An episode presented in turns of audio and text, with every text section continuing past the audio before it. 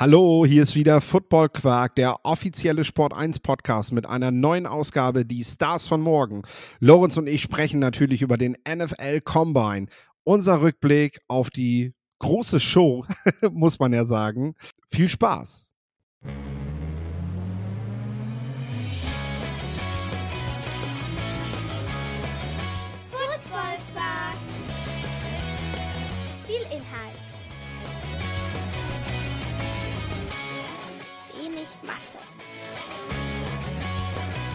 Moin Lorenz.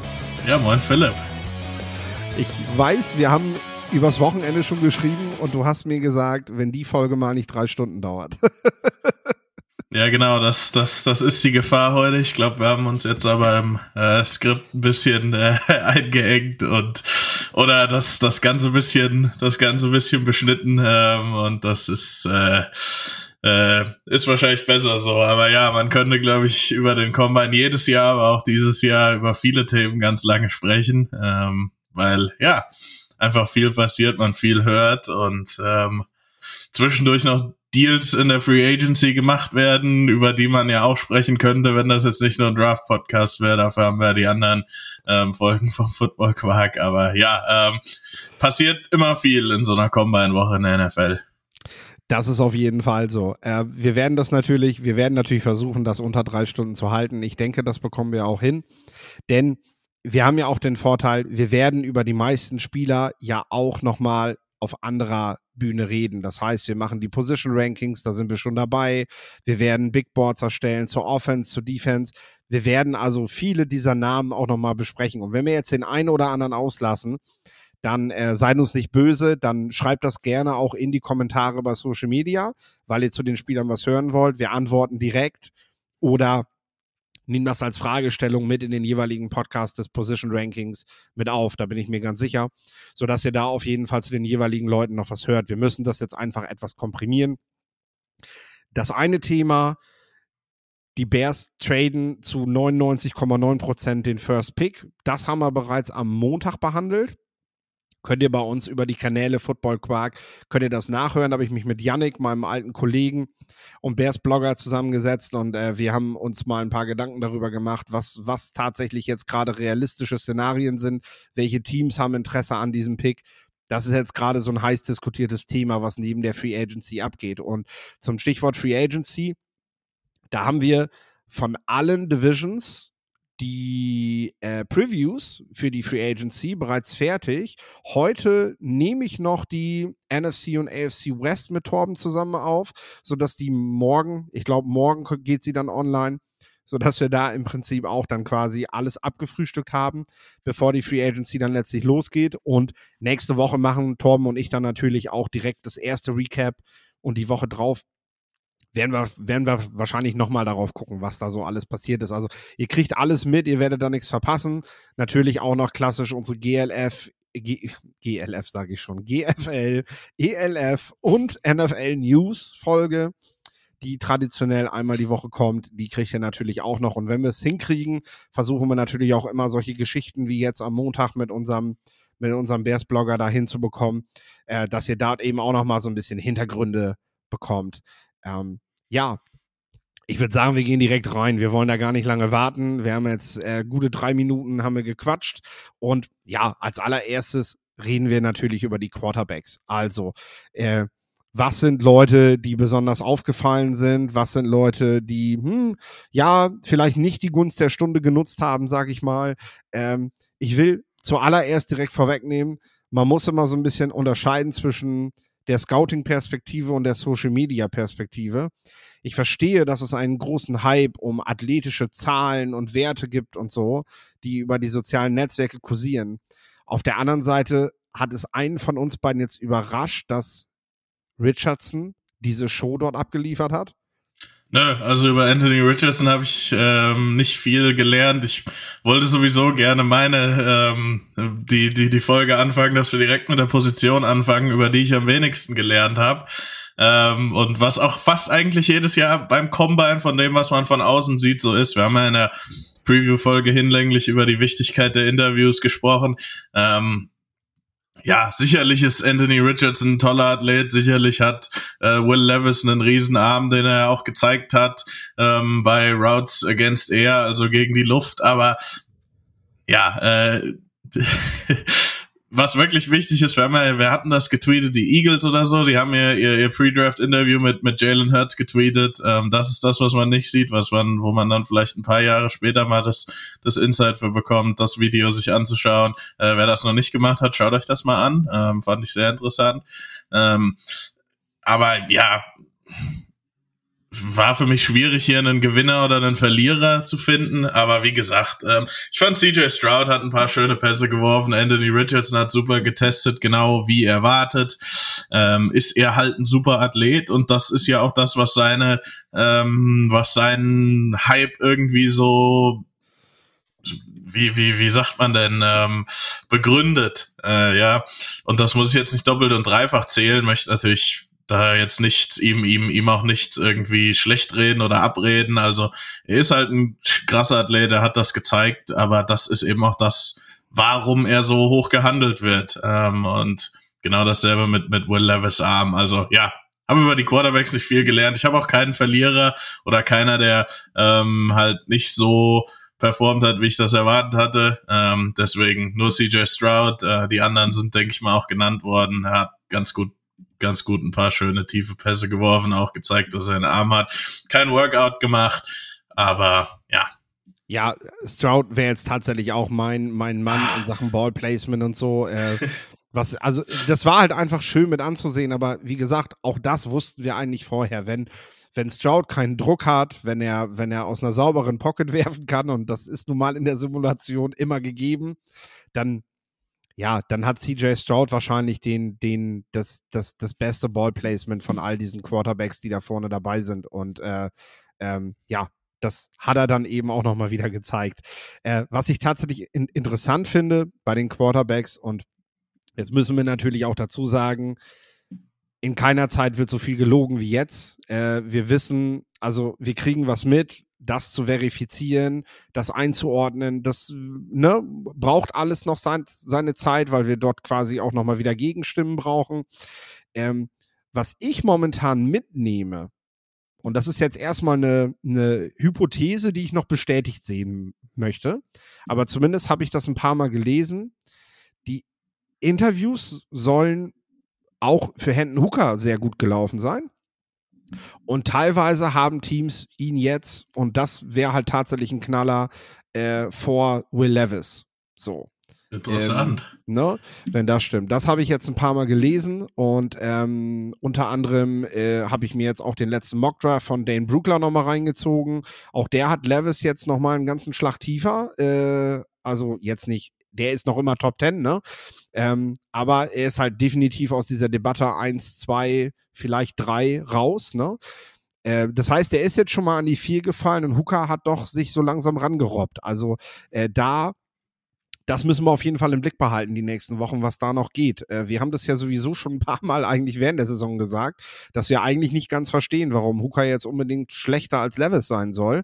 Und ja, vielleicht hat sich das durch die Interviews hat sich da was, hat sich da was so ergeben, dass äh, ja, dass manche Teams das genauso sehen. Ich meine, letzten Endes reicht es, dass ein Team das nicht so sieht und das ist in den Top 5 dran, äh, dann ist Will Levis trotzdem vor Hendon Hooker dran, ne? Keine Frage, so, ne? Das wollen wir damit jetzt nicht sagen. Äh, aber es ist etwas, was ich die nächsten Wochen gerne im Blick behalten möchte. Ja, also ich denke mal, dass Will Levis relativ früh gedraftet werden wird. Ähm, das ist mittlerweile mir fast schon klar. Ähm, man will ja nie irgendwie was, was, was im, im Draft ist ja nicht sicher, aber gut, dass Hooker jetzt vor ihm gedraftet wird, kann ich mir nicht vorstellen, aber es ist trotzdem interessant zu sehen, wo Hooker gedraftet wird. Mhm. Also wird er irgendwo in der dritten Runde gepickt oder ist es wirklich die frühe zweite, vielleicht späte erste Runde? Ich denke mal, dass das nicht vollkommen abwegig ist. Ähm, ja, aber interessant. Ich habe dazu tatsächlich nichts gehört, also bin ich da auch äh, dann gespannt. Ja, da bleiben wir auf jeden Fall dran, weil äh, wie gesagt, das hat sich für mich auch noch gar nicht bestätigt. Ich habe das jetzt nur öfter gelesen. Das ist mir heute Morgen bei der Recherche häufiger begegnet und habe ich gedacht, so, hm, okay, das ist auf jeden Fall etwas, was du jetzt quasi aus dieser, aus dieser ganzen Combine-Geschichte und den Quarterbacks mitnehmen willst. Running Backs.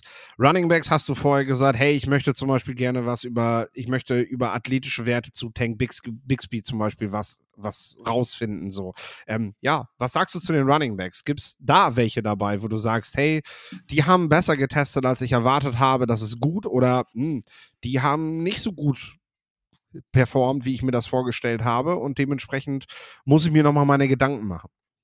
Ja, äh, genau. Ich finde Tank Bixby, nur um das nochmal abzuschließen, das Thema hat ähnlich getestet, wie ich es erwartet habe. Also ich mag Tank Bixby, ist einer meiner Top 3 Running Backs wahrscheinlich und der hat auch ein solides Testing gezeigt. Ähm, 210 Pounds, gehofft bisschen schwerer, aber naja. Ähm, Wer mich wirklich positiv überrascht hat, war Zach Charbonnet äh, von der UCLA. Auch der ist ein ähnlicher, großer, schwerer, bruising Running Back Typ. Ähm, ich habe ihn ehrlich gesagt nicht als besonders athletisch auf dem Film gesehen. Also er bricht viele Tackles, aber wenn er wirklich mal in Space ist, ja, hab ich, fand ich jetzt nicht so überzeugend. Der hat aber einen 4-5-3er 40 Yard Dash hingelegt, einen 37er Word und einen 122er Broad Jump. Also damit einen, einen sehr ordentlichen 40 Yard Dash und auch noch gute Jumps, also gute Explosivität hingelegt. Das hätte ich so nicht erwartet von seinem Film. Äh, wird ihm mit Sicherheit helfen. Und ähm, ja, damit bin ich jetzt auch bei mit bei Zach Charbonnet habe ich dann weniger Fragen, weil das war wirklich so der der der Aspekt ähm, seines Games, wo ich mir vorstellen hätte können, dass er eben wesentlich schlechter testet. Genau das Gegenteil bei Kenny McIntosh, dem Georgia Running Back. Ähm, der hat zwar nur den 40 Dash gemacht, hat da aber nur eine 462 gelaufen. Ähm, das ist ziemlich langsam, vor allem bei nur 204 Pounds, die er auf die Waage bringt war bei Georgia so der, war natürlich ihr Starter, aber der hat viel als Receiver gemacht. Die haben dann viel den Ball in, in Space gegeben. Ähm, für seine Art Spieler, der eigentlich auf Tape sehr athletisch war, waren das, ja, also eine 4-6-2 war schon schwach. Also ich hätte eigentlich erwartet, dass er zwei Zehntel schneller läuft, eher im 4-4er Bereich. Ähm, das ist irgendwie so, so, so ein bisschen so einer, wo ich dann noch auf den Pro Day abwarte, wenn es da ähnlich ist oder nicht wesentlich schneller, ich mir dann schon Sorgen mache. Ja, verstehe ich. Ähm, bei den Running Backs sage ich ganz ehrlich, da muss ich einmal husten. Ich habe auch hier schon meinen, meinen Tee dabei, ähm, weil es so langsam wieder losgeht bei mir. Ähm, Wen ich da ganz gerne hervorheben möchte, ist äh, Roshan Johnson. Wir haben im Vorfeld bereits ähm, ja darüber gesprochen, dass die Longhorns nicht nur einen Running Back haben. Roshan Johnson vielleicht auch mehr Bruiser als Bijan Robinson, würde ich jetzt aber noch nicht in die, in, nicht in die Kategorie äh, von Tank Bixby zum Beispiel packen. Also da ist er dann wieder ein bisschen leichter, ein bisschen beweglicher. Aber ein Running Back, den man auf keinen Fall nur aufgrund seiner Produktivität, auf seine Produktivität reduzieren sollte, macht es natürlich umso wichtiger, dass er die athletischen Tests gut besteht, weil man halt weniger Film von ihm hat und vor allem weniger Zahlen hat. Das heißt, du bist damit sowieso erstmal so ein bisschen hinten dran. Und äh, was ich vor allem gut fand, war, äh, wenn wir so auf seine, auf seine, ja, auf seine äh, Zahlen wo es um die Explosivität, also nicht um Longspeed geht, sondern wo wir eben einen 10-Yard-Split auf den ersten Yards haben, Shuttle-Drills und so. Da hat er sehr gut getestet für sein Gewicht und ähm, hat tatsächlich auch einen der besseren athletischen Scores, sagt man ja so gerne, ähm, gelandet. Also hat mich nochmal wieder darin bestätigt, dass man Roshan Johnson auch für Tag 2 einfach im Blick haben sollte. Egal, was, was manche da vielleicht äh, ja denken, weil er, weil er eben nicht diese, diese, dieses, dieses, dieses Spiel hatte und diese Zahlen hatte. Äh, und ja, das sei natürlich jetzt kein Geheimnis, aber abgesehen, abhängig davon, wo der am Ende landet, ähm, ist das natürlich so einer, der, wie im letzten Jahr Damian Pierce, wo sich am Ende sehr viele Fantasy Gamer drüber gefreut haben, äh, dass, sie, dass sie auf Experten gehört haben und sich den geholt haben. ne? Solange ihr nicht auf mich gehört habt. soll sich jetzt mal keiner feiern dafür, dass er den geholt hat, weil im Endeffekt habt ihr sowieso alle nur nachgelesen, was irgendwelche Experten darüber gesagt haben. So. also, und da könnte Roshan Johnson tatsächlich jemand sein, den man ja jetzt noch nicht so auf dem Zettel hat. Ähm, Wide Receiver. Wide Receiver als nächstes, äh, ja, ich glaube, wir haben auf jeden Fall eine Debatte über Jackson Smith Jigba. ähm, die, die, die wird, die wird, glaube ich, noch hart geführt die nächsten Wochen. Da bin ich tatsächlich gespannt, was du da so für Takes hast und äh, wen, wen, wen du noch gerne unter den Wide Receiver nennen möchtest. Ja, also meine Frage zu Jackson Smith und Jigba ist irgendwie, also du hast die ganze Saison nicht gespielt. Du bist verletzt, okay. Du hast relativ früh gesagt, ähm, dass du beim Playoff nicht dabei bist. Ähm, da werden, ja, äh, was, dann hast du irgendwie jetzt lange Zeit gehabt, du hast die ganze Saison nichts gezeigt. Ähm, sicher wegen Verletzung, ähm, sagen wir das mal, aber dann kommst du zum Combine und du machst eigentlich nur die Agilitätstests, ähm, für die ich bei dir, bei Jackson Smith und Jigba äh, eh keine Sorgen hatte. Also ich schaue jetzt nicht seinen Film und sage, boah, der Junge hat, hat ja eine totale äh, Steifheit irgendwie und kann überhaupt nicht Routes ra laufen und so. Nee, also das ist ja überhaupt nicht so meine Sorge mit Jackson Smith und Jigba.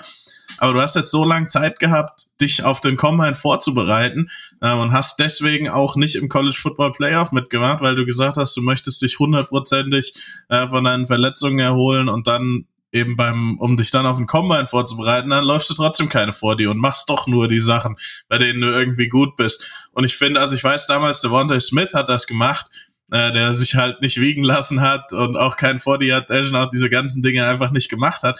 Aber der war vorher der Heisman gewesen. Er konnte sich leisten, weil der in der Saison zuvor halt den riesen Film gezeigt hatte und eine der besten Saisons als Wide Receiver im College Football aller Zeiten äh, halt gespielt hat.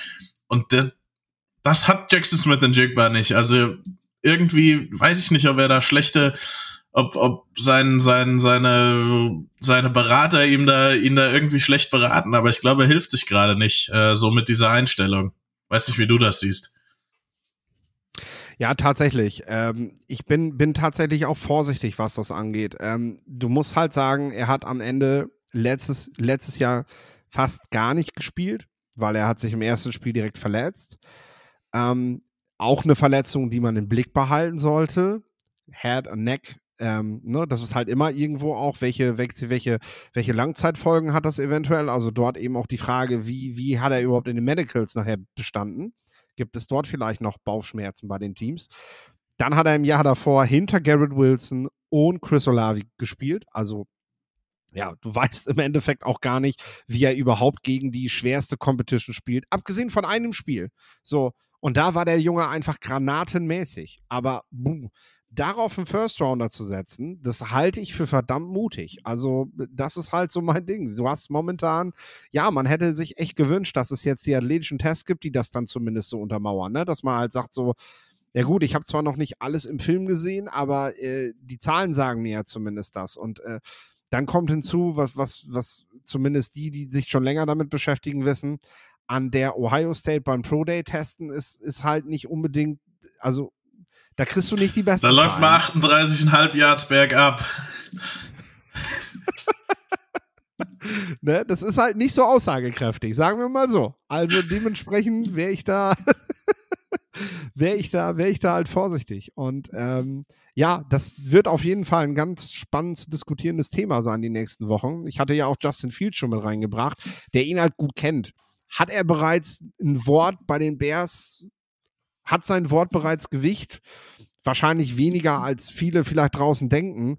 Ähm, dass er, dass er, dass er quasi Mitsprache hat darüber, ob Jackson Smith Jigba der neue Receiver ist von den Buckeyes äh, äh, für die Bears, die ja dringend jemanden brauchen. Und er ist vielleicht der Einzige, und das macht, sie, macht die Diskussion halt auch nochmal wieder stärker.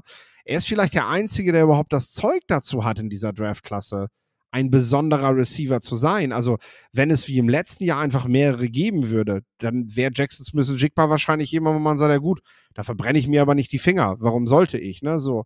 Aber in diesem Jahr hat irgendwie jeder Receiver, ja, hat, hat was für sich, aber du hast halt auch immer wieder so, ja, so ein, so ein leichtes Kopfkratzen dabei und dann, dann musst du dich einfach mit ihm beschäftigen.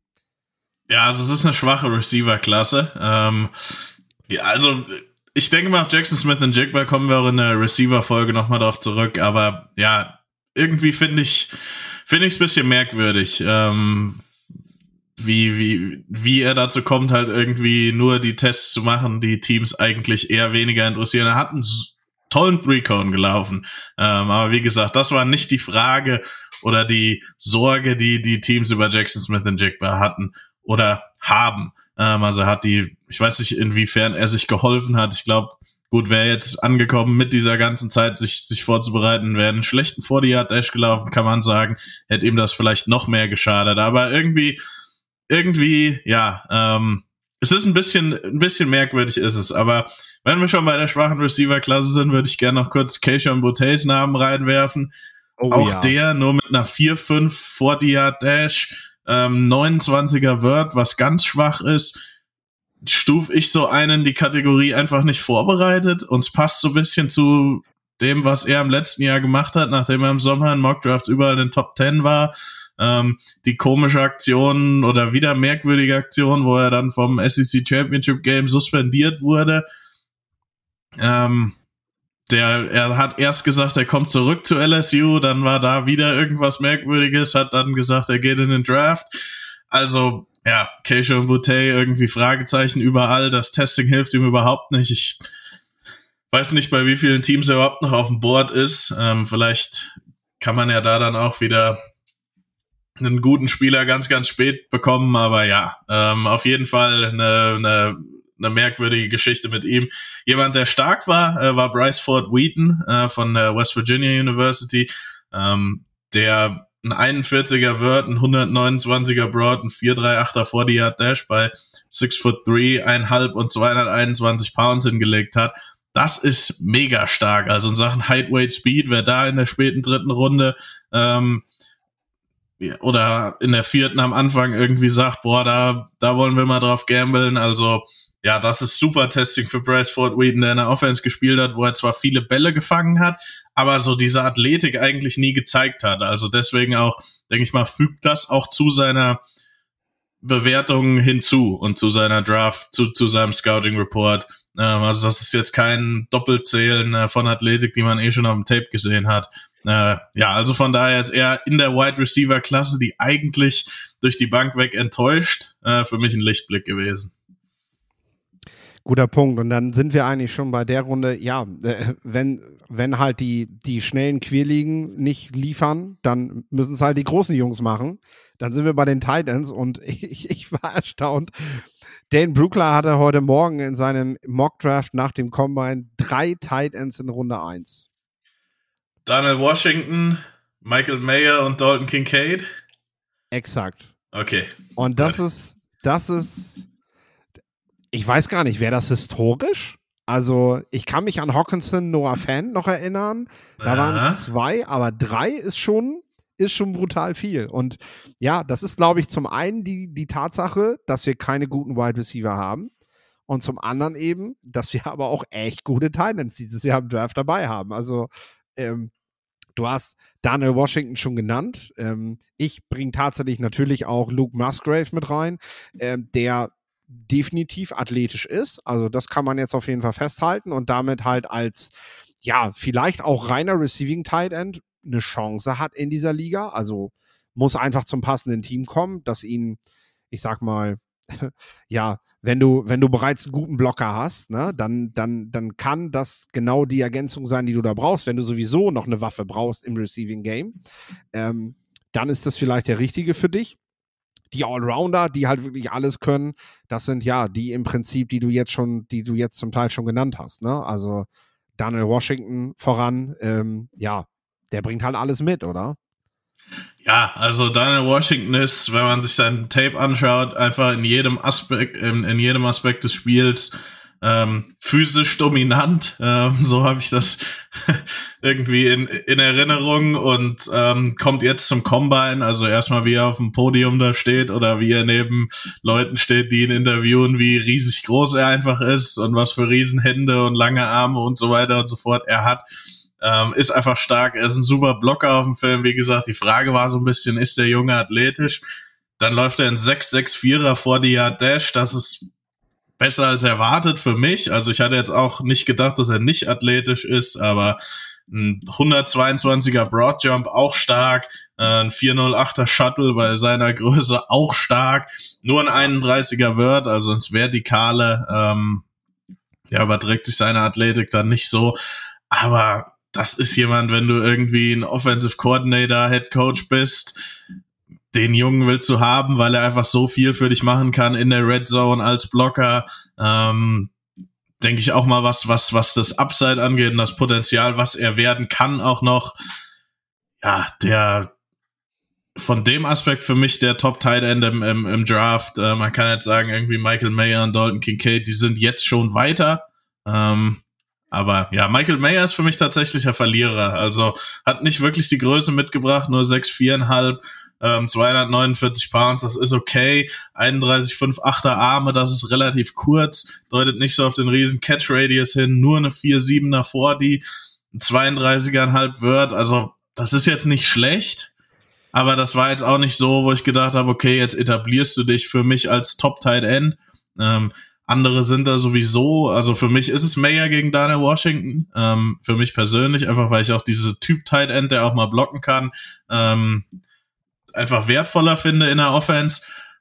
Aber also Mayer hat sich jetzt nicht abgesetzt. Für mich hat äh, sich Daniel Washington eher richtig nah rangerobbt und hat jetzt auch die, ja, also ich, ich weiß jetzt gar nicht, wen ich, wenn morgen die Tight End Folge wäre, wen ich da an, an eins ranken würde, müsste ich mir vielleicht noch mal ein bisschen Film anschauen. Aber ja, auf jeden Fall eine gute Tight End Klasse. Du hast schon andere angesprochen. Ähm, da gibt's auf jeden Fall talentierte Jungs. Zach Kunz, der ähm, von was Old Dominion, den wir irgendwo am zweiten, dritten Tag sehen werden, der auch super getestet hat. Also auch die Tiefe ist nicht schlecht, dieser Teil der Klasse.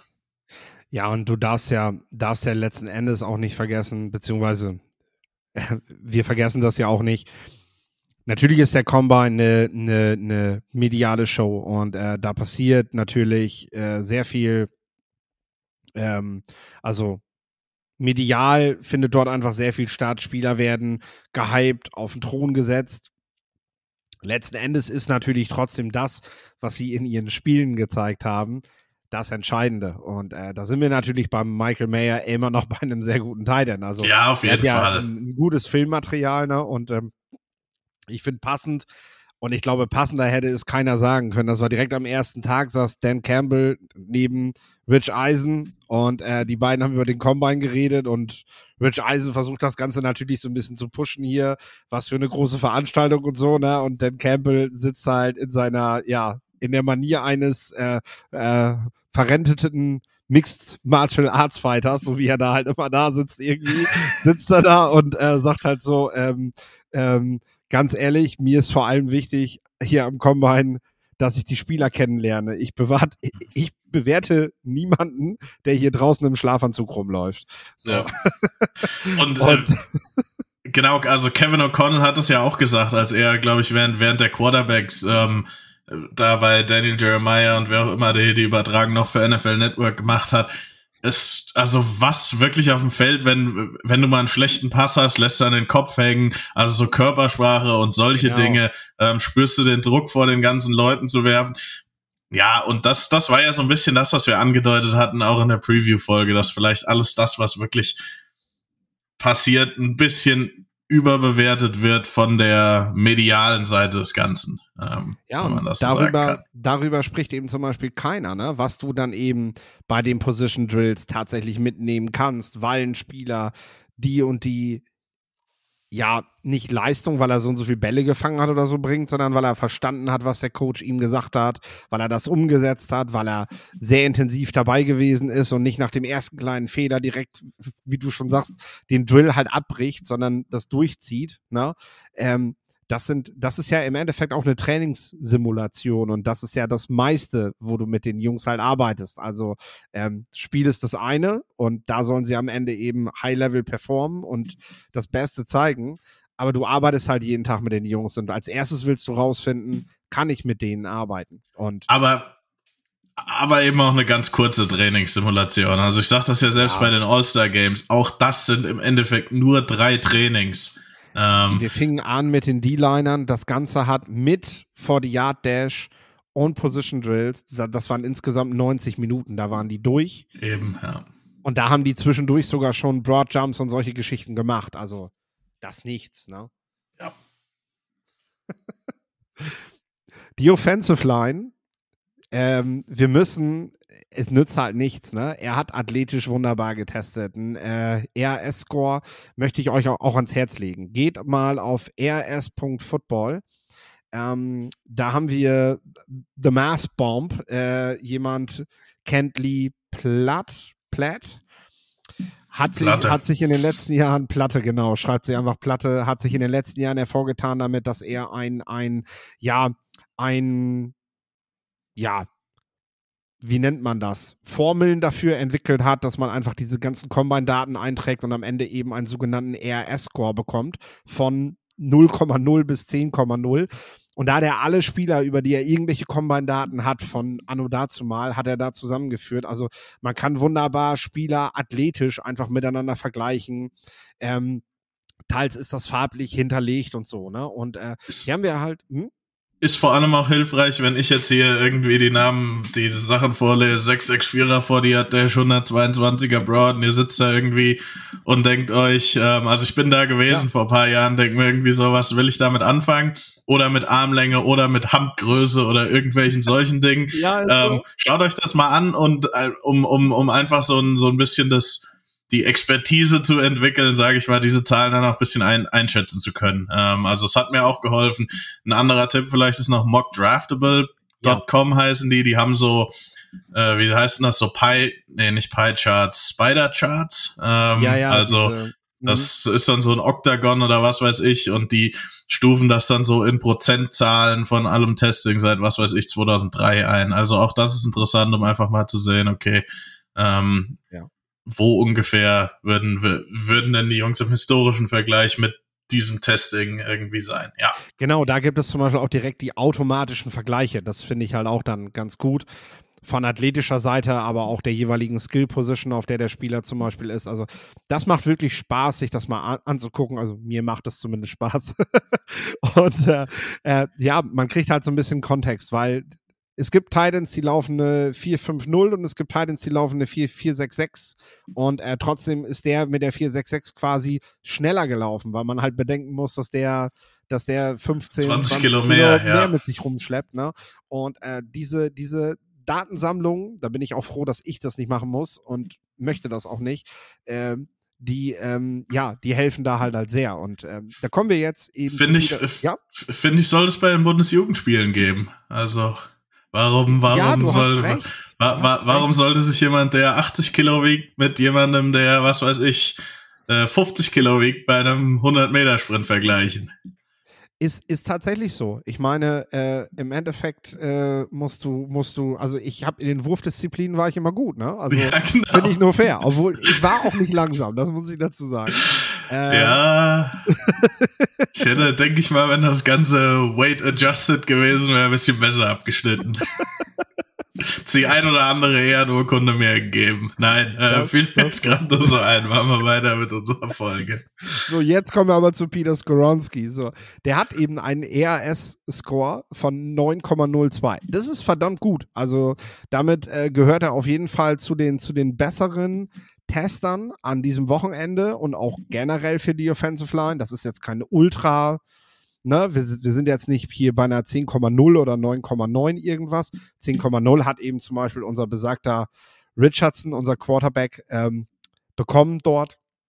Aber Skoronski hat, und das muss man eben am Ende sagen, bereits bei den Messungen das Problem gehabt, dass er eine Länge, eine Armlänge von 32 ein Viertel hat. Und das ist halt, das ist nicht nur knapp unter dem Richtwert, sag ich mal, das ist weit darunter. Und eigentlich sind alle, ausnahmslos alle Spieler, die früher Tackle gespielt haben und mit dieser Armlänge gemessen wurden, sofort in der NFL auf Guard gewechselt worden. Zach Martin ist vielleicht ein sehr prominentes Beispiel. Dem hat es ja nicht geschadet. Und was man halt auch dazu sagen muss, Skoronski hat das ja auch gespielt. So, der war bestbewertetster Center landesweit, als er von der Highschool kam. Also der hat damals an der Highschool noch gar nicht, noch gar nicht Tackle gespielt. Ähm, beziehungsweise er wurde, wurde vor allem mehrmals Center rekrutiert. Das heißt, der kann das ja spielen. Ähm, müssen wir uns jetzt wirklich davon verabschieden, Peter Skoronski als Tackle zu, zu bewerten? Gibt es überhaupt Teams, die ihn draften und das erstmal mit ihm auf Tackle versuchen? Ich sag ja. Ähm, ich sag, das Team, was ihn draftet, wird es auf Tackle versuchen. Ähm, Nochmal, sein Film ist einfach Wahnsinn. Also er ist technisch super, er ist ein guter Athlet. Der Junge hat die Stärke und die Power in seinem Körper, um halt Tackle zu spielen. Ähm, das Einzige war halt die Armlänge. Das zeigt sich auch im Film, dass die Sorge, die ich und viele andere hatten, hat sich jetzt äh, bestätigt. Mit gerade so 32er Armen, das ist ziemlich kurz. Ich denke trotzdem, dass es Teams geben wird, die halt auch eben diese vielen Vorteile sehen und sagen, den nehmen wir in der ersten Runde als Tackle. Und ich finde halt einfach letzten Endes, wenn es auf Tackle nicht funktioniert, ähm, dann kannst du ihn immer noch auf Guard stellen und ich finde, da wird er auch noch mindestens ein guter Star dafür sein. Oder das noch besser. Sagen, ja. Also sein Skillset passt eben sehr gut auf Guard, es passt immer noch ganz gut auf Tackle. Du bekommst einen guten Offensive Lineman mit Peter Skoronski, egal wo es ist. Ich denke mal, das Team, was ihn wirklich so hoch draften wird, wie wir glauben, also irgendwie in den Top 20, wird ihn schon noch auf Tackle sehen, weil es einfach wenige Guards gibt, die so hoch gedraftet werden.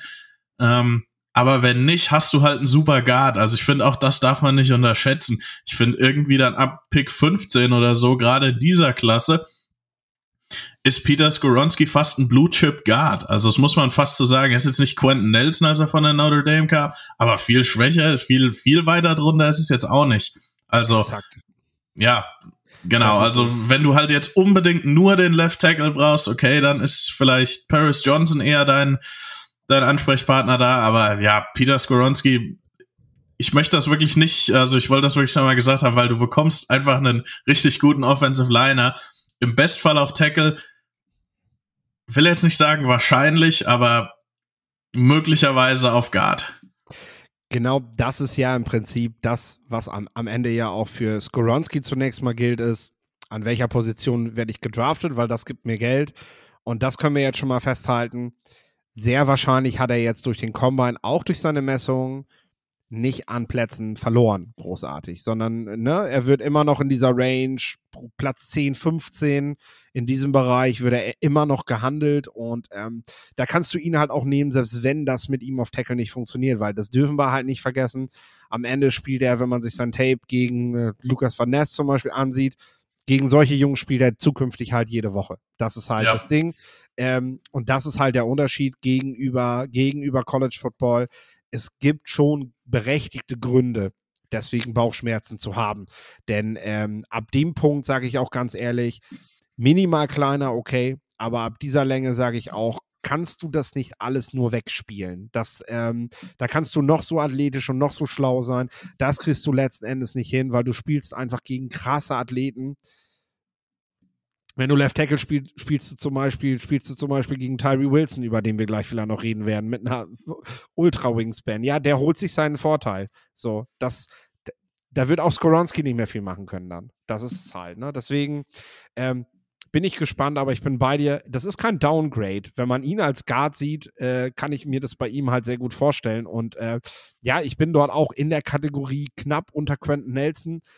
Wahrscheinlich aber auch nur, weil ich ihn da eben noch nicht so viel gesehen habe. Ich kann mir sogar vorstellen, dass er, dass er das mitbringen kann, äh, weil ja, der Junge einfach auch das Herz dafür hat. Und das ist äh, etwas, was, was, was du, was du halt sonst nicht kriegen kannst. Also Skoronski bleibt vorne in diesem Bereich. Ähm, wer mich tatsächlich ja überhaupt nicht umgehauen hat über die ganze Zeit lang, war die ganze Zeit Blake Freeland und ich habe letzte Woche gesagt, der muss athletisch verdammt gut testen, damit ich sage, naja gut, irgendwo ist der Hype dann doch mal berechtigt, weil es gibt zumindest jetzt so eine, was man vielleicht mal aus ihm machen kann. So, diese, diese These kannst du jetzt halt aufstellen. Und das, das muss ich sagen, hat er bestätigt. Freeland hat richtig gut getestet. In allen Bereichen eigentlich. Ähm, müsste nochmal eben gucken glaube, ja gut, mit 302 Pfund auf 6 Fuß 8 kann man jetzt drüber meckern, ob man da noch ein bisschen Masse aufbauen kann. Ne? So, aber ansonsten in allen Bereichen äh, wunderbar getestet. Shuttle Drill ein bisschen, bisschen langsamer als, als äh, was man von richtigen, ganz besonderen Tackles sieht.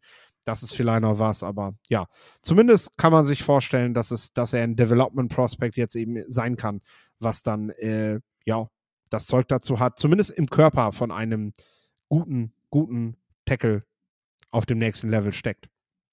Ja, ich möchte noch kurz über Daniel Wright sprechen, weil wir die O-Line-Folge schon gemacht haben ähm, und wir deswegen auch nicht mehr auf ihn leider ähm, zurückkommen werden. Also er hat viel besser getestet, als ich erwartet habe. Eine 5-0-1er vor die, das ist richtig gut ähm, für ihn. 29er Word, 114er Broad. Ich glaube, er ist bei 333 Pfund ähm, gekommen. Das ist auch nicht zu ähm, zu viel. Ähm, Im Frühjahr hatte, hat, wurde er da mal mit 358 ähm, gewogen, als im NFS und diese Spring Scouting Services bei der Tennessee waren. Das wäre zu viel gewesen. Ähm, sieht trotzdem nicht so ganz athletisch aus, wenn man ihn sich anguckt äh, für einen NFL-Profi, aber hat eben die Athletik im Testing gezeigt. Damit hat er sich geholfen, damit hat er auch damit hat er auch sich in meinen Rankings vielleicht noch mal ein bisschen ähm, ähm, ja, ich habe jetzt diese Frage nicht mehr, dass er eben halt ankommt und total schlecht testet. Das hatte ich so ein bisschen erwartet. Das hat er nicht gemacht. Ähm, hat mich da äh, Lügen gestraft. Und ja, äh, Daniel Wright hat sich auf jeden Fall geholfen. Positive Woche für ihn beim Combine. Schön zu hören. Ich muss dann tatsächlich aber auch direkt mal äh, meinen, meinen Griff, den ich daneben gesetzt habe, nennen, äh, weil das war einfach katastrophal, wenn wir in die Defensive Line gehen. Ähm, also da, da habe hab ich weit, weit mehr daneben gelegen, als äh, du jetzt gerade ansprichst, dass Wright besser getestet hat. Äh, ich hatte PJ Mustafa als einen der Spieler, äh, von denen ich einen sehr großen Combine erwarte. Es gibt eigentlich keinen, keinen einzigen Bereich, äh, in dem der Mann an diesem Wochenende auch nur durchschnittlich getestet hat. Also entweder lag ich gnadenlos daneben oder PJ Mustafa hat gerade an, andere Probleme, weiß ich nicht. Vielleicht war er krank, vielleicht hat er, hat er sich auf den Platz geschleppt, obwohl er es besser hätte lassen sollen. Ähm, vielleicht gibt es eine deutliche Verbesserung beim Pro Day, aber ich meine, der, der war ja nicht nur langsam, der hat dann ja auch sogar noch beim Bench Press am nächsten Tag die mit Abstand wenigsten, wenigsten Versuche gehabt. Also, was hat der die letzten zwei Monate gemacht? muss man sich ja fragen. Äh, ja. Wenn du, wenn du, wenn du so testest, also entweder hast du dich halt null vorbereitet, dann frage ich mich aber, warum, warum, warum, ja, warum gibst du nicht irgendeine kleine Muskelverhärtung vor, skippst das, machst vielleicht noch, ne? Machst vielleicht ein paar Wochen später dann am, am Pro Day von Penn State nochmal was, weil, weil du vielleicht wirklich mal zwei Wochen während der Vorbereitung komplett flach gelegen hast. Ich meine, ich lag vor Weihnachten auch ganz schön flach, also dementsprechend kann das natürlich sein aber der hat sich ja, also das war unterirdisch. Du bist als PJ Mustafa jetzt erstmal erstmal äh, bodenlos gefallen, glaube ich. Ähm, und weil das ist dann tatsächlich, wir reden zwar davon, ich bewerte keine Spieler, die Pyjamas tragen, aber wenn PJ Mustafa so testet, boah, dann habe ich große Fragen, die, ja.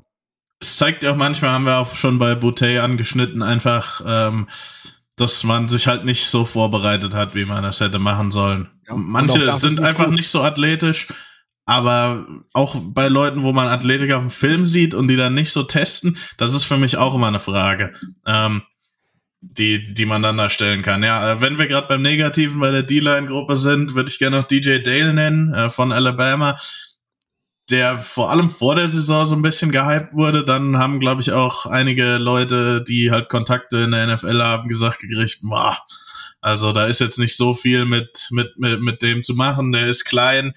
Die Testing waren ähnlich wie bei PJ Mustafa alle entweder unterdurchschnittlich oder schlecht. Ähm, 25er ein Halbword, ein 98er Broad, das ist ja einfach dünn. Ähm, und ja, ich, hat er, er, hat zwar vielleicht so, so, so ein bisschen diesen Hype auf medialer Seite dank des Alabama Helm, Helms mitnehmen können, aber ich denke mal, das ist jetzt endgültig rum. Aber um die Defensive Line Gruppe auf einem positiven äh, zu enden, Zach Pickens von der äh, von South Carolina, ehemaliger 5-Star Recruit, hat eine 4-8-9er 40 hingelegt ein 30,5er Würde und 116er Broad. Also das ist richtig stark für einen, der finde ich auch bei einer South Carolina Defense, die eigentlich jetzt, wenn man sich so anguckt, ich werde später über noch einen Defender von der South Carolina sprechen, einige richtig gute individuelle Spieler hatte, aber trotzdem der SEC gefühlt jede Woche 40 Punkte ähm, gegen sich hat scoren lassen. ähm, da aber trotzdem schon der Top-Spieler war, fand ich, auf der D-Line, ähm, der auch ähm, vielleicht nicht der, vielleicht nicht der explosivste Pass Rusher ist, aber auch den Run gut spielt. Ich denke mal, er hat das nochmal bestätigt, wird er in der NFL seinen Weg in eine Rotation finden, irgendwo in den mittleren Runden gedraftet werden und ja, Zach Pickens ist so Typspieler, den ich, wenn ich GM wäre oder bisschen drunter, wo ich mir vielleicht so, ein so, ein so ein Sternchen ähm, ans, ans Board kleben würde und sagen würde, irgendwie dritte, vierte Runde, wenn er dann noch da ist, hätte ich den Jungen echt gern in meinem Team. Ja, ähm, tatsächlich, also ich muss sagen, generell hat mich die Defensive Tackle-Klasse nicht abgeholt dieses Jahr beim Combine. Ähm, sicherlich werden jetzt einige sagen, ihr habt, ihr habt Kalia Cansey vergessen. Ähm, ja, wir haben vorher schon gesagt, es gibt Spieler, bei denen bist du nicht sehr überrascht, dass sie gut testen. Und er ist einer davon. Ich verstehe Vergleiche zu Donald, äh, der bei Pittsburgh gespielt hat, der auch kleiner war, krass athletisch gewesen ist. Der große Unter Unterschied ist, und ähm, das ist etwas, was man bei Spielern eben macht, wenn sie, wenn sie, wenn sie zum Beispiel jetzt in dem Fall von Mustafa auch nochmal richtig schlecht getestet haben du, du schaust dir halt auch nochmal das Tape an und wenn du dir Kalia Kenzie ansiehst, dann siehst du halt nicht Donald. Also dann, dann ist das einfach nicht annähernd so krass gewesen. Ähm, deswegen wäre ich da tatsächlich vorsichtig mit solchen Vergleichen. Nur weil jemand jetzt athletisch so testet, heißt das nicht, dass man eben auch die Intensität und alles andere, was es eben zum Footballspielen dazugehört, auch das Mindset mitbringt, um dann eben auch genauso zu performen. Also deswegen Natürlich merkt man sich den, natürlich wird er auch aufgrund dieser athletischen Tests ein Spieler sein, der, der wahrscheinlich Anfang zweiter Runde immer wieder genannt wird, äh, bis sein Name dann fällt, äh, was auch tatsächlich früher der Fall sein kann aufgrund solcher Tests. Das will ich gar nicht bestreiten. Aber am Ende des Tages ist, äh, sollte man vorsichtig mit solchen Vergleichen sein. Ja, genau. Über Kenzie habe ich eigentlich nichts gelernt. Ich wusste, dass er klein ist und ich wusste, dass er athletisch ist. Ähm, dafür muss ich mir den Combine nicht angucken. Hab einen ähnlichen Kandidat bei meinem Gewinner bei, bei den Edge Rushern. Ähm, Nolan Smith von Georgia. Wusste ich eigentlich, dass der nicht der allergrößte ist ähm, also in, in Sachen Größe, wusste, dass der Junge athletisch ist, war aber dann noch mal eine Nummer athletischer, als glaube ich jeder erwartet hatte, mit einer 4-3-9er 40, ein 41,5er Word und 128er Broad. Also das sind rare Zahlen. Ähm, auch das werdet ihr, wenn ihr euch dann mal die RAS-Karte oder eben das Mock Draftable anschaut, ähm, was wir eben genannt haben, sehen, dass das ja ähm, Testing war klasse, war super. Auch jemand, der sich verletzt hatte in der Saison, der die Saison nicht beenden konnte, ähm, wegen dieser oder der, ja, der, der, der, der sich eben auf die aufs Rehab fokussieren musste, dann eben wiederkommt nach dieser Verletzung, so eine super Leistung abbrennt beim Combine. Ich fand sein Interview schon klasse und unterhaltsam und zeigt halt einfach die Art von Person, die er ist, die man auch während den Spielen, auch als er verletzt war in der Georgia Seitenlinie, ähm, immer wieder gesehen hat. Also Nolan Smith hat sich sehr geholfen in einer klasse Edge Rusher ähm, Gruppe. Obwohl er klein ist, sehe ich auf seinem Film eigentlich keine Defizite in Sachen Physis. Ist immer noch einer der physischsten Spieler aus dieser Edge Rusher Gruppe. Und ja, Nolan Smith, ähm, super Workout Warrior, Combine Leistung. Ähm, ja, Hut ab. Genau, also sprechen wir nochmal über die Edge Defender. Ich hatte Tyree Wilson ja schon genannt mit seiner Ultra Wingspan, äh, der da auch erstmal diese, diese Scotty Pippen Pose gemacht hat auf der, auf der Bühne. Hat er, hat er einen guten Berater. Einen besseren als Lama Jackson scheinbar. Ah, der hat gar keinen, ne? Ähm, ja. Und ähm, äh, ne, der dann gleich so, stell dich da mal hin und mach mal richtig schön die Arme breit. Das, das kommt cool. So, funktioniert ja auch. Ich meine, Tyree Wilson äh, definitiv im Gespräch bei den vorderen Picks und äh, teilweise gibt es Leute, die aufgrund des Combines, obwohl er ja nicht mal nicht mal getestet hat, genauso wie wie ähm, Will Anderson, äh, die jetzt sagen, oh, willst du vielleicht vor Will Anderson so, ne? Also alleine seine Präsenz hat er hat dafür schon gereicht, um einfach sich nochmal wieder ins Gespräch zu bringen. Ähm, Wer tatsächlich gut getestet hat und wen ich mir jetzt ansehen muss, von dem ich bisher noch gar nichts gesehen habe, Yaya Diaby. Äh, und ich spreche den auch genauso aus, weil ich mir sicher bin, dass er, auch wenn er zur Highschool in den USA gegangen ist, ähm, dass er irgendwo Nigeria, die Ecke da wahrscheinlich herkommen wird, ähm, ist halt einer dieser, dieser, ja, langen, athletischen, vielleicht in den Sprunggelenken ein bisschen schmal, aber dafür halt vielleicht auch einfach flexibler als andere. Ähm, Pass Rusher, ja, die ich mir jetzt ganz gerne nochmal ansehen möchte, weil, äh, wie gesagt, Louisville hatte ich jetzt so nicht auf dem Zettel, aber das war Tag 1 vom Combine. Ich habe ich hab ihn in den Drills gesehen, ich habe ihn bei den athletischen Tests gesehen, ich habe gesagt, wow, das ist, wenn du die in der anguckst, das ist eigentlich ein Passrusher, wie du, wie du, wie, wie ihn sich viele wünschen, so Leonard Floyd Statur, sag ich mal so. Ähm, äh, der damals ja auch sehr früh gedraftet wurde. Gut, es ging sich vielleicht nicht ganz so aus, ähm, aber ein Second-Round-Pick wäre der sicherlich wert gewesen, Leonard Floyd, wenn man sich seine Karriere jetzt ansieht. Und ähm, ja, ja, ja, Diaby auf jeden Fall jemand, den ich mir noch ansehen möchte. Und äh, kriege ich nicht ohne vorzulesen. Ade Tumiva, Ade Bavore, ähm, auch nochmal Northwestern, ja, Defensive End äh, vielleicht sogar eher Interior. Ähm, müssen wir mal gucken. Ich sehe hier gerade, hier hat sich auf jeden Fall der Fehlerteufel eingeschlichen beim, im RS-Score. Ähm, und äh, ja, überragend getestet, auch sehr auffällig in allen Drills. Also, das sind einfach so Leute, da achte ich dann drauf. Wenn die einfach alles eins zu eins so übernehmen, wie der Coach das sagt, und wenn die ja mit einer tiefen Körperbeuge das alles vollziehen und sehr beweglich sind dabei, ähm, auch einfach so wirken, als wenn sie sich top auf dieses, auf diesen Tag vorbereitet haben, ja, dann verdient das auch, dass man sich nochmal näher mit ihnen beschäftigt. Und das sind so die Jungs, die dann plötzlich in Tag 2 sneaken, äh, wo du merkst, so, wow, die hatte vorher keiner auf dem Zettel und jetzt, ähm, jetzt sind das die Leute, die ich mir dafür notiere, die ich Runde 2, Runde 3 dann eben gerne holen möchte, weil ich in Runde 1 vielleicht bei den Edge Defendern leer ausgegangen bin. Ja, noch jemand, der leer ausgeht im ganzen Draft-Prozess inklusive Senior Bowl, da hatte ich ihn schon kritisiert, ist äh, Andre Carter von Army. Oh, ja. ähm, jemand, den ich eigentlich auf Film sehr athletisch fand, hat jetzt ein 30er Word hingelegt, ein 109er Broad, sonst nur Shuttle und Benchpress gemacht, wo er eben nur elf Reps ähm, gezeigt hat. Also auch das, ja, äh, schwacher Senior Bowl eigentlich, schwacher Combine.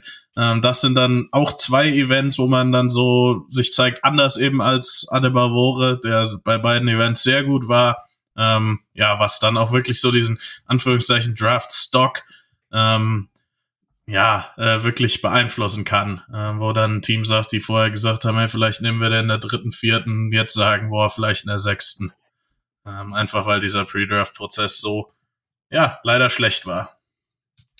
Jo, äh, Spieler, bei denen wir vor der Saison bzw. während der Saison äh, schon viel drüber gesprochen haben, wie athletisch sie sind. Äh, das ist unter den Off-Ball-Linebackern, also klassisch Off-Ball, weil mit 6 Fuß 1, 225 Pfund äh, gehörst du schon fast eher in die Kategorie Safety. Oder sagen wir mal so, vor ein paar Jahren hätte man ihn noch als Strong Safety spielen lassen. Mittlerweile können solche Jungs auch Linebacker spielen. Diane Hanley von Washington State, ähm, ja, kommt von einer, von einer Small School, wenn ich das noch richtig im Kopf habe, hat an die Washington State gewechselt, hat dort äh, exzellent gespielt, muss man sagen, hat jetzt auch nochmal athletisch richtig gut getestet. Äh, wie gesagt, das einzige Manko ist tatsächlich so ein bisschen, dass manche Teams ihn sicherlich bei 225 Pfund ein bisschen für zu leicht halten und nicht wissen, ob sie ihn wirklich in ihrer Defense als Linebacker spielen lassen können. Ähm, wenn man ihn dann natürlich wieder mit seinen Tests unter die Safeties packt, ja, dann ist natürlich, dann ist das auch alles wieder nicht besonders. Also ich sag mal, er müsste schon in der Defense so eine Rolle finden, wo er, wo er, äh, wo er leichtfüßig so über das Feld fliegen darf, ähm, etwas näher zur Line und dort eben auch seine, ja, dann, sein dann doch physisches Spiel ein, einsetzen kann. Ähm, Diane Henley hat ich glaube, über die Saison mit seinem Wechsel zu Washington State und das setzt sich jetzt einfach so fort. Ich glaube, er ist auch bei den All-Star Games gewesen, ne? Ähm, Senior Bowl. Ja, auch beim Senior Bowl gewesen, jetzt beim Combine. Also, das ist wirklich einer, der dieses letzte Jahr perfekt für sich nutzt, um seinen Draftstock von Woche zu Woche weiter zu verbessern. Und ähm, ja, das wird so weitergehen. Also Pro Day kommt dann noch, da wird er wahrscheinlich auch nochmal wieder glänzen. Und ähm, dann äh, ja, ist er auf jeden Fall auch ein Name, den du, den du für den zweiten Tag dann eben auf dem Schirm hast. Ähm, ja, und bei Jack, Jack Campbell haben wir die Zahlen bekommen, die wir haben wollten. Ne? Da willst du vielleicht was zu sagen. Ja, genau, das war der Linebacker, den ich ansprechen wollte. Kurze Arme, ähm, knapp unter 32, ähm, damit kürzere Arme als Peter Skoronski. Das ist vielleicht das einzige Negative. Ansonsten hat er einen 37,5er Word, einen 128er Broad und dann 6,74er Three-Cone hingelegt. Ähm, für jemanden, der 6'3, 2 Paar 40 ist, äh, hatte ich mir jetzt nicht mehr aufgeschrieben. Das hilft. Äh, damit zeigt man, dass man obwohl man vielleicht so ein bisschen der Thumper ist und der richtig gute Run-Defender eben auch eine gewisse Athletik mitbringt, ähm, ähnlich wie vielleicht ein Leo Chenal letztes Jahr von der Wisconsin, der nur so als Big Ten Thumper gesehen wurde, ähm, dann zur Combine kam und super getestet hat. Ähm, gut, von ihm haben wir jetzt in der NFL noch nicht so viel gesehen. Ah, ja. Ich fand aber Richtung, Richtung Super Bowl und Championship Game äh, bekam er dann wichtige Rollen, wenn man mhm. drauf geachtet hat. Also wird jetzt tatsächlich. Wird jetzt, genau. Äh, will ich auch nach einer Saison nicht nicht overreacten, aber äh, ihr wisst, das war letztes Jahr mein Top-Linebacker, für die, die damals schon zugehört haben. Und Jack Campbell ein bisschen so ähnlich, also einfach mit super Film gegen den Lauf. Ähm, Finde ihn jetzt nicht unathletisch auf dem Tape, aber kommt dann zum Combine, testet sehr gut. Ähm, mit dieser Größe eben auch, wie gesagt, muss man ein bisschen Relation packen. Äh, der kann dann nicht vier, vier irgendwas wie ein Owen Popo laufen, der eher so im selben Boot wie der Jan Henley, was die Größe angeht. Äh, ist aber Linebacker fand ich eh durch die Bank weg, waren da jetzt keiner dabei, der mich sehr enttäuscht hat. Äh, vielleicht Noah Sewell, der hat sich nicht unbedingt geholfen mit einer 4-6-4er. mit einem 4-6-4er 40 Yard Dash ist ja auch nicht so die Klasse, wo du dieses Jahr den einen hast, der eben sich absetzt als Top Linebacker.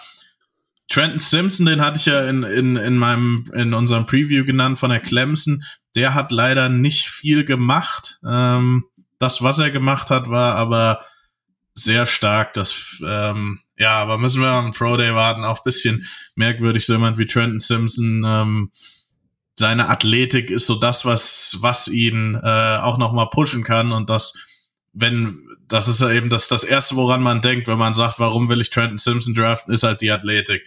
Ähm, testet jetzt nicht, bisschen merkwürdig, aber grundsätzlich fand ich, die, die Linebacker haben sich alle fast geholfen und haben alle ähm, athletisch ganz ich gut. nur noch im Kopf ein Clemson-Spieler, ein Clemson-Defender hat auf jeden Fall gesagt, dass er irgendwelche Zipperlein hätte. Okay. Ähm, ich bin mir jetzt nicht sicher, ob er das gewesen ist, äh, weshalb er weshalb er nach ein, nach ein paar Sachen gesagt hat, er tritt kürzer, äh, weil er einfach nichts riskieren wollte, dass er, dass er sich da, sich da was wehtut. Äh, ich bin mir nicht sicher, aber ich glaube, dass ich das im Kontext gelesen habe, dass es halt gerade bei ihm sehr schade ist und das würde ja zu Trent okay. Simpson passen, zumal Brian Brissy ja auch getestet hat komplett. Also das, ähm, das würde passen, ja. Ähm, ja. Aber wie gesagt, er hat ein paar Sachen gemacht, ähm, kann mich da nicht mehr genau dran erinnern, ähm, was, was da jetzt der Grund war. Aber gut, ähm, ja.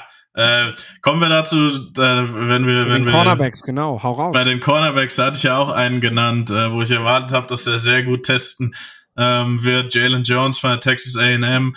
Ähm, auch kurze Arme, irgendwie jetzt so, so, so ein äh, Thema hier, 3068, also das ist echt ziemlich kurz, äh, trotz 6'2er Größe, also eigentlich ein Corner, der von der Größe her relativ lang ist, ähm, ja, aber dann eben kurze Arme hat, bisschen merkwürdig. Seine Jumps waren gut, also Explosivität hat er gezeigt, auch sein 10-Yard-Split war gut, seine Agilitäten waren okay, aber ein 4-5-7er 40 Dash zeigt schon, dass er nicht so den Long Speed hat, ähm, den ich auf dem Tape gesehen habe. Also gerade weil der 10-Yard-Split gut war, das heißt, es liegt nicht am Start, es liegt wirklich daran, dass er ja einfach nicht so den, den, den sechsten Gang hat, in den er dann schalten kann. Ähm, und das ja äh, macht mir schon Sorgen auf jeden Fall mit Jalen Jones, der eben nicht das gemacht hat, was ich prophezeit hat und, hab und sich an die Top-Gruppe rangerobbt hab, hat, sondern er sich eher ein bisschen geschadet hat, finde ich. Ja, und ähm, wer sich nicht geschadet hat, wer tatsächlich jetzt ähm, ja quasi das bestätigt hat, was wir, was wir häufig schon in Mock-Drafts gelesen haben, was, wenn man aber auf, auf den reinen Film geht, nicht unbedingt gesehen hat, das ist halt das, was Christian Gonzalez ähm, beim Combine gezeigt hat. Ne? Ist einfach krass athletisch, 9,96 ERS-Score, ne? Abgesehen, also wenn er, wenn er den Benchpress einfach weggelassen hätte mit ja. äh, ich glaube 14 Wiederholungen, dann hätte er die 10-0 hätte, hätte er gerissen. Also da, äh, das sagt, glaube ich, schon viel, zumal das einfach keine Disziplin ist, in der Christian Gonzalez punkten muss. Und ja, Julius Brands tatsächlich so getestet, wie wir es gehofft haben, ne? 6'3, 198 Pfund und dann eben, ja, dafür, dafür ist eine 453 dann wieder gut. Also, ne? Und er ist halt eben für die Teams, die, die diese, diese langen, großen Corners, du hattest ja schon gesagt, die Patriots sind dieses Jahr auch auf der Suche, die Seahawks sind immer auf der Suche nach solchen Leuten, äh, ne, dass, dass Julius Brands da auf jeden Fall, ähm, ja, weiter oben auf dem Board stehen wird. Und da bin ich tatsächlich gespannt, ähm, ob er nicht dieser, dieser, ja, dieser Spieler sein wird. Es gibt ja immer welche, die dann so nach dem Combine irgendwann, Pro Days laufen noch, und dann hörst du plötzlich so Namen so, ja gut, ich weiß, wer das ist, aber dass, dass der jetzt plötzlich äh, von den Teams halt immer wieder als First-Round-Talent genannt wird, ähm, wenn, es, wenn es darum geht, ähm, Richtung Draft zu gucken, wo du dann am Draft Day natürlich nicht mehr überrascht tust, weil du hast das ja alles verfolgt und äh, dementsprechend bist du natürlich gut vorbereitet, ne? aber Julius Brands könnte halt so einer sein, ne? der da auch jetzt mit dem Combine eben rein reingehen kann. Ähm, auf jeden Fall, ja. Du hast doch bestimmt noch einen Safety, weil da sieht es bei mir echt dünn aus gerade. Ja, äh, auch dünn. Also ich fand, da gab es viele, ähm, viele Enttäuschungen. Chris Smith äh, von der Georgia, der super tapert, aber klein ist und eine 4-6-2er vor die läuft. Boah, das ist, das ist schon heftig schwach. Ähm, tatsächlicher Gewinner äh, ist Jason Taylor von der Oklahoma State. Da habe ich auch eine ganz lustige Geschichte zu. Ich habe da einen Area Scout, der eben die Area hatten, der auch Oklahoma ist, beim äh, NFL PA Bowl gefragt, als Jason Taylor gerade im 11 gegen 11 eine Interception gefangen hatte beim Training. Was denkst du, der läuft? Weil eben auf Jason Taylors Film, der hat Super Ball Skills, der ist smart, ähm, aber sieht halt nicht wirklich athletisch aus, sieht so ein bisschen aus, als ob er ähm, im Treibsand steckt manchmal, um es mal ganz ehrlich zu sagen. Und die Antwort war 458. Ähm, also das wäre eine ziemlich langsame vor. Die er ist wirklich eine 4-5-0 gelaufen, also fast eine Zehntel schneller. Das ist echt eine gute Zeit für Jason Taylor. Äh, und ein 43er wird und ein 129er Broad. Also vielleicht einer der Safeties, die so ein bisschen auf der, wird das ein Spätrunden-Pick, wird das ein Priority Free Agent? Jetzt vielleicht eher so in einer frühen dritten Tag, vielleicht irgendwie auch noch in die dritte Runde kommt, äh, weil wie gesagt, die Produktion ist da. Ähm, er zeigt starke Instincts auf dem Tape. Die Frage war halt einfach nur, oder was halt, glaube ich, alle, ich inklu inklusive gedacht habe, ist, dass der Junge halt einfach nicht besonders athletisch ist und er hat jetzt eigentlich echt ganz gutes Testing äh, hingelegt. Von daher, Jason Taylor, Oklahoma State in einer schwachen Safety-Klasse, nochmal ein Name, den man im Auge behalten kann.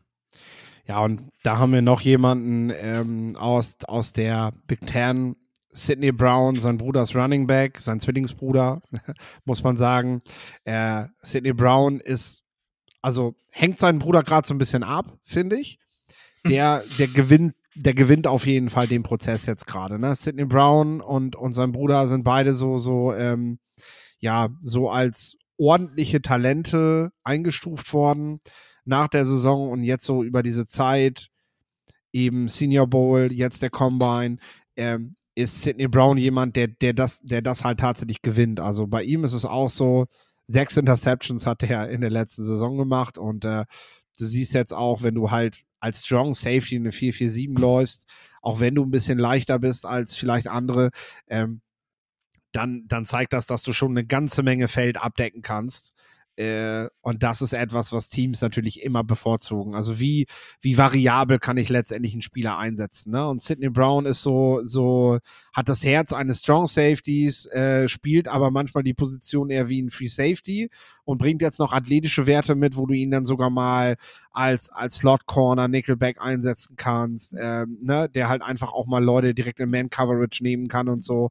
Ähm, also, das wird sehr interessant sein, wie Teams äh, ihn jetzt in den nächsten Wochen nochmal einordnen werden, weil das wird immer wieder ein Name sein, wenn es um Defense-Talente geht und das Stichwort Vielseitigkeit kommt und wer sind gute Athleten, die auch noch ähm, ja die richtige richtige Mentalität für unsere Defense haben, dann wird Sidney Brown sicherlich in den, in den, in den War Rooms immer wieder ein Name sein, der fällt. Und äh, dann, dann kann ihn das natürlich nach oben bringen. Ähm, denn äh, er, er kommt allmählich so in aller Munde, sag ich mal. Ne? Ja. Das zu den Safeties. Äh, ich muss gerade überlegen. Ich glaube, nächste Woche machen wir mit der Front 7 weiter. Äh, dann haben wir Defensive Line, die Edge Defender und die Linebacker. Dann reden wir sicherlich auch nochmal über Will Anderson und Tyree Wilson und äh, über das eine oder andere Talent mehr. PJ Mustafa wird da wahrscheinlich keine Rolle mehr spielen. Das hat sich jetzt erstmal erledigt. Ja, äh, dafür haben wir natürlich weiterhin fleißig was zu tun, dass wir das äh, mit euch äh, dann gemeinsam besprechen können. Und ich kann nur noch mal wiederholen zum Schluss, hört die Folge und wenn ihr sie gehört habt und sagt, ey, es gibt Spieler, zu denen möchte ich noch was hören, fragt uns einfach. Überhaupt kein Ding. Wir sind gerne bereit, was zu antworten und was zu den Leuten zu sagen. Zu den meisten können wir das auch. genau. Äh, ja, das möchte ich noch mit auf den Weg geben. Teilt die Folge, reicht es weiter, ähm, sagt jedem Bescheid. Äh, die Stars von morgen bei Football Quark lohnt sich, wenn ihr euch gut auf den Draft vorbereiten wollt. Ich sag Tschüss und Lorenz hat das letzte Wort. Ja, genau. Ähm, hat mir Spaß gemacht, den, den Combine hier ähm, ähm, über den Podcast mitzuverfolgen. Äh, ich denke mal, wir haben es jetzt ein paar Mal gesagt, aber hoffentlich habt ihr eben über diesen Podcast mitgenommen, ähm, dass, dass der Combine teilweise oder was man von außen sieht, ähm, eben ein bisschen überbewertet ist. Was wirklich zählt, sind die Medicals, die wir auch heute noch nicht genannt haben, wo, was wir halt einfach leider nicht wissen. Also ich kann es euch leider nicht sagen. So gut sind meine Connections in der NFL dann auch nicht, dass mir jemand schreibt, ey Leute, die 20 Leute haben wir vom, äh, ey Lorenz, die 20 Leute haben wir vom Draftboard geschmissen. Aber ja, genau, also das, das sind eben die, die, die wichtigen Dinge des Combines Medicals und Interviews. Das Testing ist auch toll, ist auch interessant, ähm, ist sicherlich auch spannend, ähm, aber genau, das sind die, die, die Dinge, die wirklich zählen. Freue mich nächste Woche, freue mich auf die nächsten Wochen. Ähm, bleibt dran und äh, bis dann.